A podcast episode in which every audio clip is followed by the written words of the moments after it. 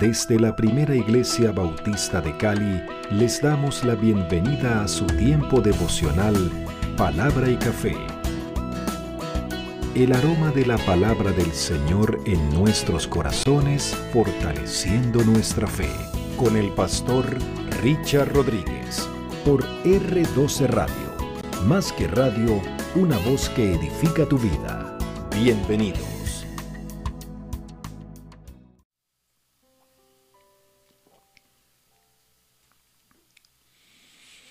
Bueno, muy bien. Aquí estamos, mis amados. Para hoy, para hoy, para hoy, para hoy. Señor, te busco y mi corazón se goza. El Salmo número 70 es nuestro último salmo del segundo libro de los Tejilim, de los Salmos. Son cinco libros, este es el segundo. Vamos a ir hasta el Salmo número 72, pero el número 71 y el 72 ya lo vimos en aquella primera temporada de Cánticos para el Desierto. Así que los que han seguido fielmente el tiempo de palabra y café, hoy con el Salmo número 70 podemos decir que en orden Hemos avanzado desde el Salmo número 1 hasta el 72.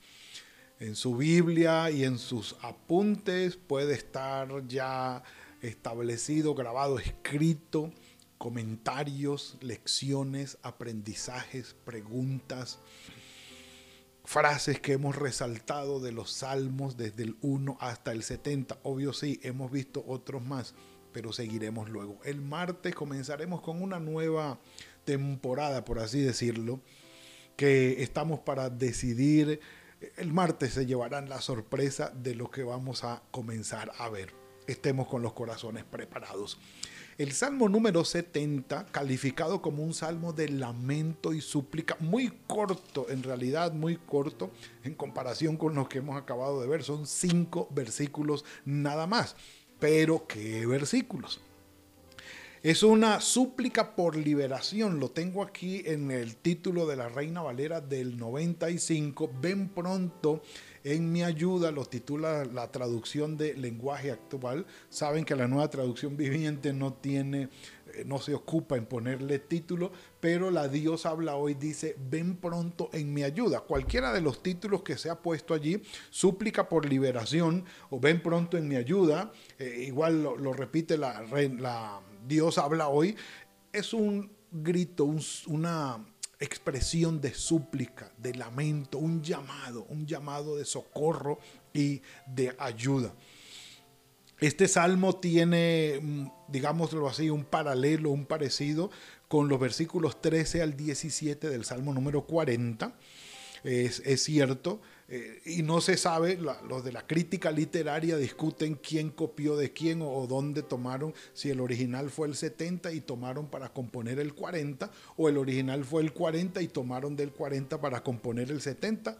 He ahí la discusión, personalmente no creo que lo vayan a resolver, pero eh, sí eh, está incrustado esos versículos 13 al 17 muy parecidos a los del Salmo 70. Es un salmo de David Mismorle David, al músico principal, pero como unos pocos salmos tiene allí el para conmemorar, para conmemorar.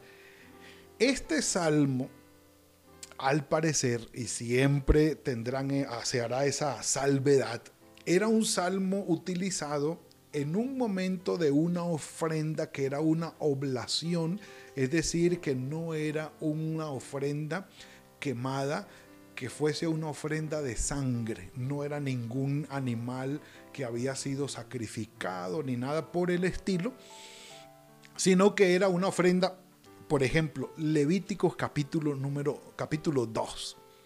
Dice, cuando alguna persona ofrezca una oblación, es decir, una ofrenda que no es eh, cruenta, o una ofrenda incruenta, es decir, no eh, incluye ninguna muerte de ningún animal.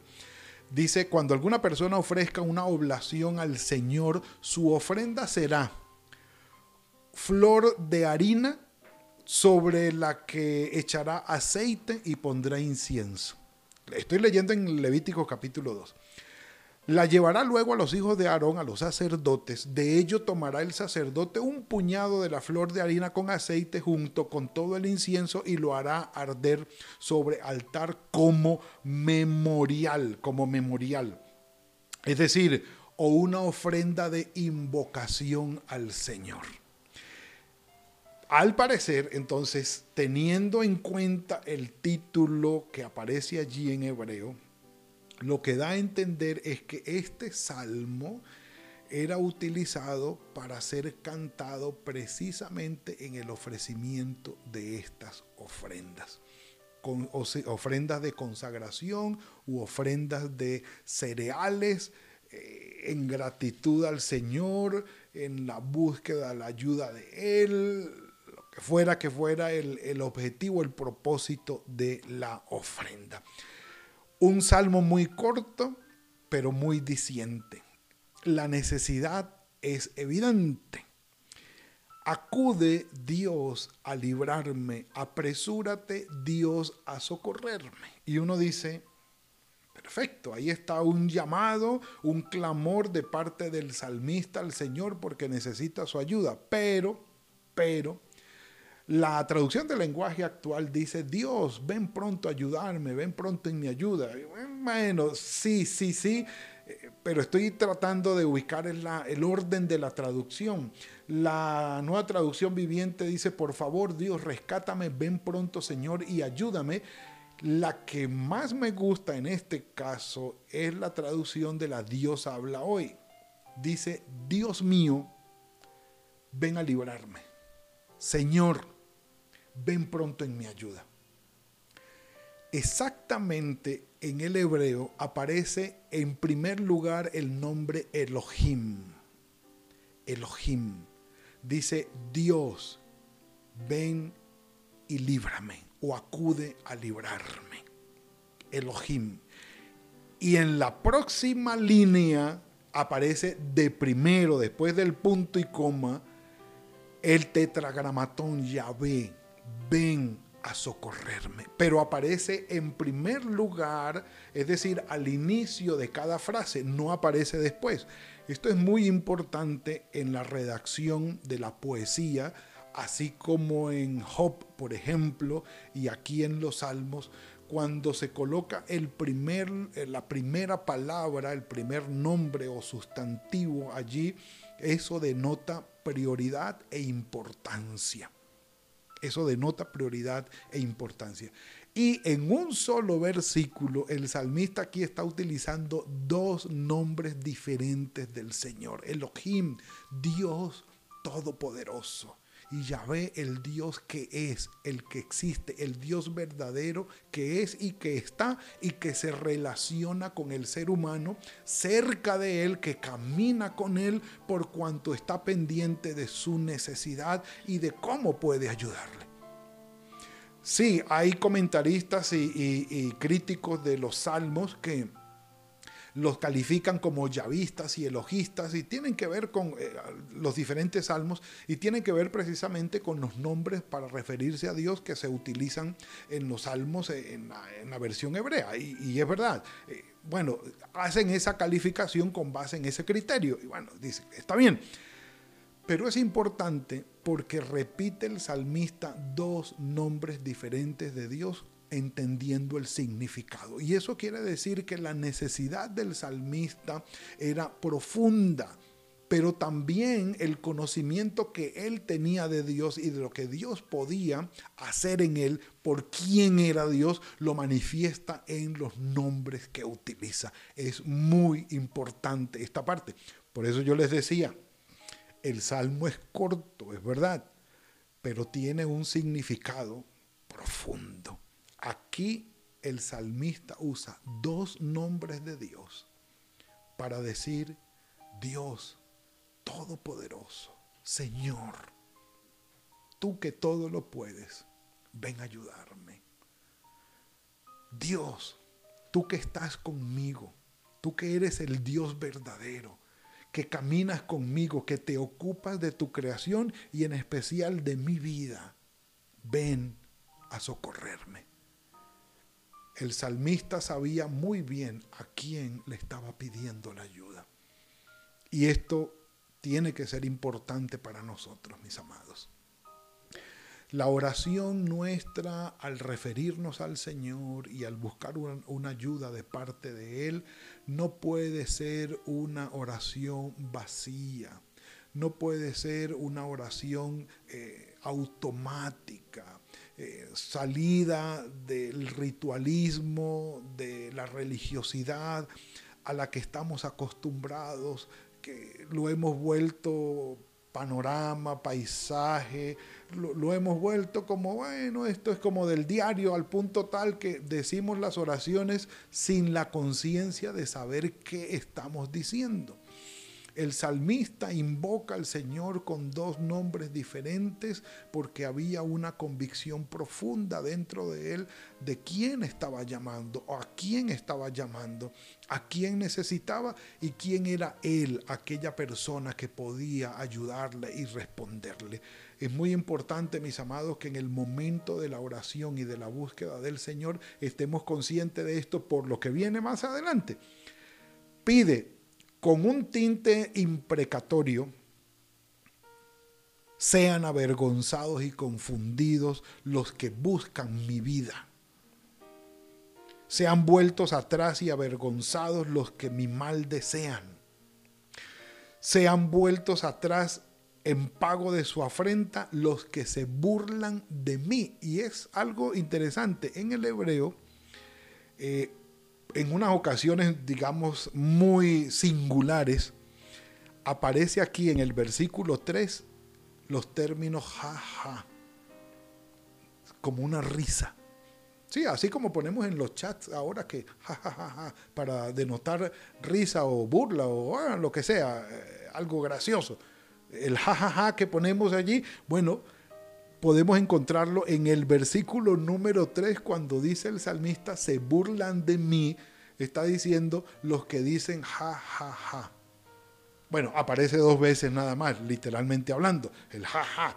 Otros traducen ajá, ajá, pero es como una expresión burlesca, como que eh, señalan aquel que está sufriendo, aquel que está padeciendo y se burlan de él. Mira, ese tipo de señal, ese tipo de experiencia es la que denota aquí el salmista cuando dicen los que se burlan de mí.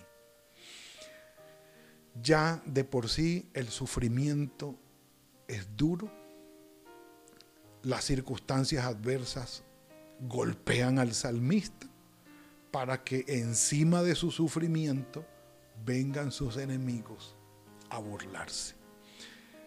Yo comprendo el tinte imprecatorio de estos dos versículos.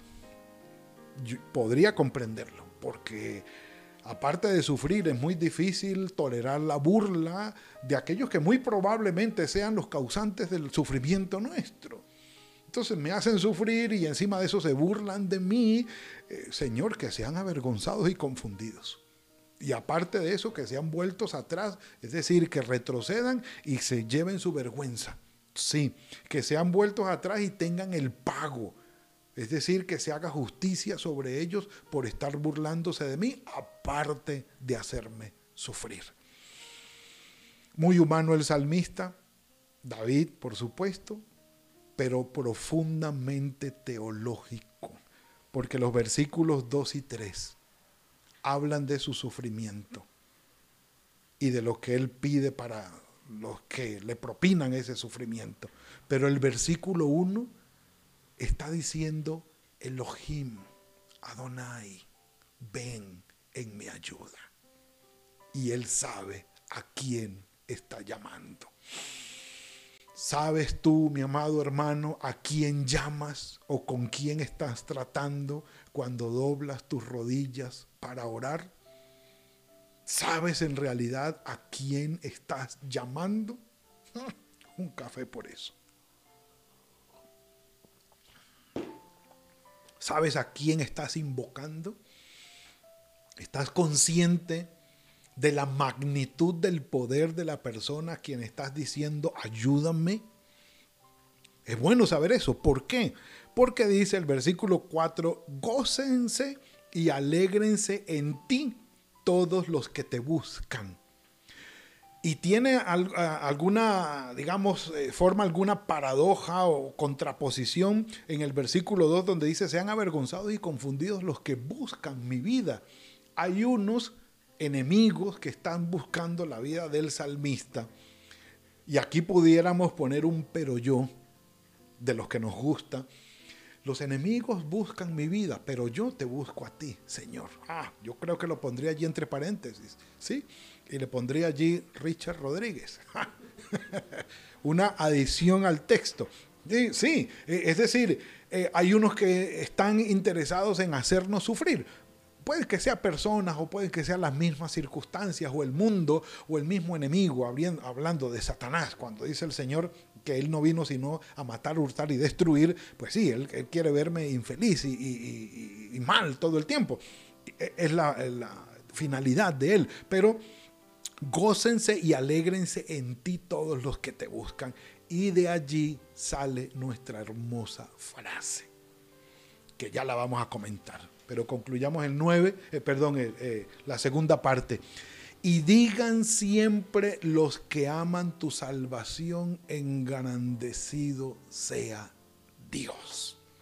Es decir, cuando queremos la salvación del Señor, la anhelamos y la necesitamos, y llega hasta nosotros la respuesta del Señor, decimos, bendito sea tu nombre, engrandecido sea Dios porque hay respuesta. Y ese es el fruto del gozo de buscar al Señor. Es decir, buscamos al Señor, eso produce gozo en nuestro corazón y alegría. Viene la respuesta del Señor y decimos, engrandecido sea el Señor. Yo estoy afligido, dice David, y necesitado, menesteroso. Apresúrate, no ha llegado la respuesta todavía. Apresúrate a mí, oh Dios ayuda mía y mi libertador eres tú, Señor. No te detengas, no te detengas. Y Él sabe a quién está llamando, Él sabe a quién está llamando. Eh, eh, podemos decir que, sí, la, primera es Elohim, es la el primer nombre que utiliza, dice, más yo estoy afligido y necesitado, Elohim, ven pronto a mi ayuda, mi libertador eres tú, y vuelve a utilizar otra vez el tetragramatón, que los judíos para no pronunciarlo pronuncian allí Adonai. Las los dos mismos nombres que usa en el versículo 1 los vuelve a utilizar en el versículo 5. Yo sé a quién estoy llamando. ¿Produce gozo el buscar al Señor? Sí. Y puede que la tormenta no haya pasado, pero produce gozo en el corazón. Juan capítulo 15, versículo 11. Estas cosas os he hablado, dice el Señor Jesucristo, para que mi gozo esté con vosotros y vuestro gozo sea complementado, sea completo o sea completado.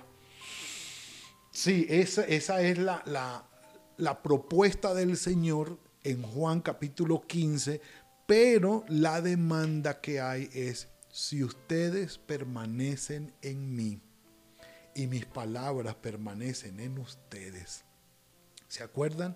La vid verdadera. El único requerimiento es ese Quiere decir que el Señor nos pide, permanezcan en mí y siempre van a tener mi gozo con ustedes. El gozo va a ser completado. Por eso el salmista dice aquí, gócense y alégrense en los que te buscan, porque en el buscar a Dios hay eso en el buscar a Dios por la oración, por la lectura de la palabra, por la meditación en la palabra. Algún día vamos a hablar de lo que significa realmente meditar en la palabra y por qué produce lo que produce. los que hacen eso, los que buscan verdaderamente al Señor, hay una, una recompensa de gozo y de alegría en el corazón, así las circunstancias no hayan mejorado. Así las circunstancias no hayan mejorado. Testimonio de ello Pablo cuando escribe en Filipenses 4:4, Regocijaos en el Señor siempre, otra vez digo, regocijaos. Y les hace la demanda, pero en el versículo 11, Él dice, yo soy testimonio de hecho. No lo digo porque tenga escasez, dice Pablo. Filipenses 4:11. Pues he aprendido a contentarme cualquiera que sea mi situación. ¿Cómo se logra eso? Permaneciendo en el Señor, mi amado hermano, hermana. Buscarlo, buscarlo en oración, en meditación, en quietud, en intimidad. Señor, los que te buscan tienen gozo en su corazón, se alegran en su corazón, aunque las circunstancias no hayan cambiado, siendo las circunstancias no muy favorables. Pero aunque esas circunstancias no hayan cambiado, quienes te buscamos, Señor, tú te encargas de poner paz y gozo en nuestros corazones. Por eso, mis amados, es muy importante que cuando buscamos a Dios en oración y en intimidad y exclusividad con Él, sepamos muy bien a quién estamos buscando. Que tengamos esa conciencia dentro de nosotros con quién estamos hablando, con quién estamos tratando, en quién estamos pensando, a quién va dirigida nuestra oración. Elohim, Adonai, nuestro Padre, Dios Todopoderoso, cercano.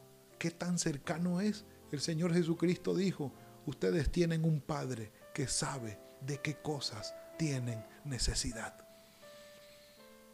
Si tú y yo podemos encarnar esa realidad, habrá gozo en nuestro corazón.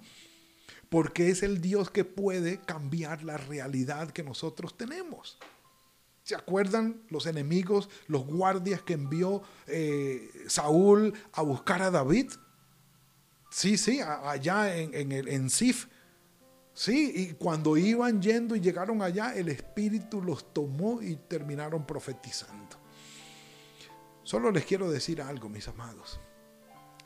Si nosotros podemos entender que lo espiritual predomina sobre lo material, que lo espiritual es más importante que lo material, que lo espiritual debe tener la prioridad sobre lo, sobre lo material y que lo espiritual es más poderoso que lo material, nuestro corazón y nuestra vida va a cambiar. Pero si nosotros seguimos pensando que lo material es lo que manda, lo material es lo más importante y lo material es lo que tiene la prioridad, nunca vamos a comprender lo que es dirigir una oración en intimidad y exclusividad a Dios Padre Todopoderoso y que eso se revierta en gozo y alegría en nuestro corazón. Así las circunstancias no hayan cambiado. Que el Señor nos dé la gracia y la fuerza para entender cómo es que estando en las manos de Él y buscando de Él, podemos tener gozo en el corazón a pesar de las circunstancias. Padre, gracias por esta bendición que nos has dado hoy. Gracias porque podemos buscarte, Señor, sabiendo con quién estamos tratando. Gracias porque en nuestro corazón hay la convicción de quién eres tú, del amor que nos tienes y lo dispuesto que estás para bendecirnos todos los días. Perdónanos, Señor, cuando nuestra mirada y nuestro corazón le da prioridad y más importancia a lo material que a lo espiritual. Cuando le otorgamos más poder, más fuerza a lo material que a lo espiritual. Perdónanos, Señor, porque tú no eres materia, tú eres espíritu. Y los que te adoran en espíritu y en verdad, es necesario que lo hagamos. Señor, perdónanos, ten misericordia de nosotros y ayúdanos, te lo suplicamos.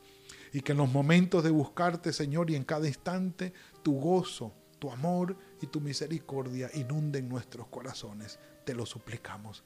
Gracias por el nuevo día que ha llegado. Este sábado, este fin de semana está en tus manos. Tu bendición sea sobre cada una de nuestras familias. Te lo suplicamos en el nombre de tu Hijo Jesucristo. Amén y amén. Mis amados, hemos llegado al final de esta hermosa temporada de cánticos para la vida El próximo martes estaremos para iniciar otra temporada diferente. Ya vendrá, ya vendrá, ya vendrá.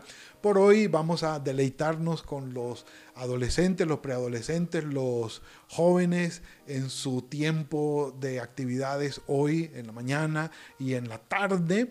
Y mañana estaremos en la escuela dominical, por supuesto, a las 9 de la mañana y a las 10 y media nuestro culto Estaremos celebrando el Día del Padre y teniendo todo, predicación especial y programa especial. Que el Señor los bendiga, los guarde, que tengan muy buen tiempo en familia este fin de semana. Nos veremos mañana y por supuesto el martes, si el Señor así lo permite. Que el Señor los bendiga.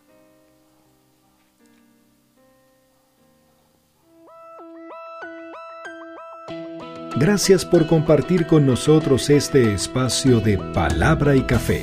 Hasta una próxima oportunidad por R12 Radio. Más que radio, una voz que edifica tu vida. Que Dios les bendiga.